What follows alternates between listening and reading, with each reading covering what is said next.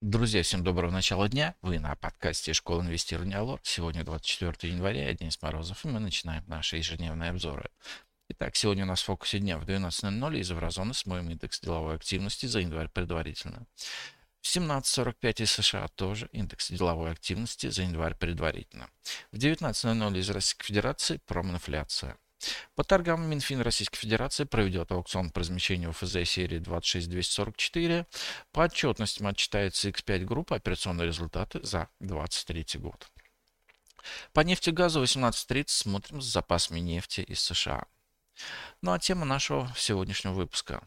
Рынок акций, выход из БК обещает быть мощным. Российский рынок акций вчера опять провел безыдейную сессию, прибавив по индексу Мосбиржи около 0,1%. Боковик продолжается уже 8 сессий к ряду. Как правило, после столь длительного периода застоя движения бывают очень сильными. Пока индекс Мосбиржи держится выше 3150 пунктов, вероятность прорыва боковика вверх намного больше, чем вниз. В лидерах роста вчера были акции Россетей, подорожавшие на 5%.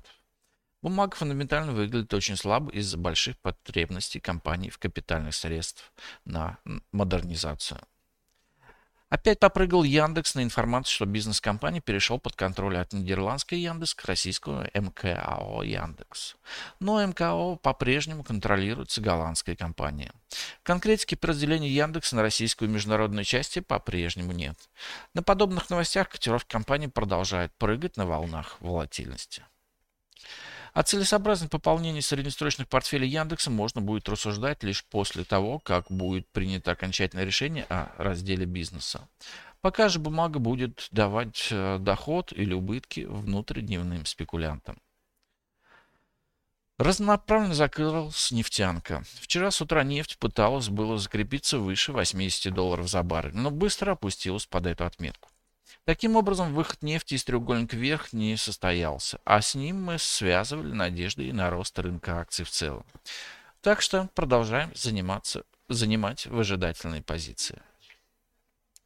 Неожиданно разгорелся спор относительно необходимости продления обязательной продажи валютной выручки.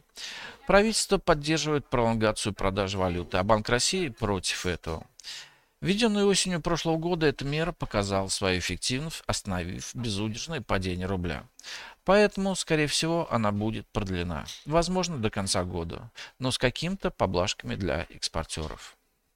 Рубль также 7 сессий проводит в боковике, но волатильность на валютном рынке больше, чем на рынке акций. Вчера пара доллар-рубль в очередной раз не рискнула штурмовать техническую поддержку 87,5, сила которой лишь увеличивается.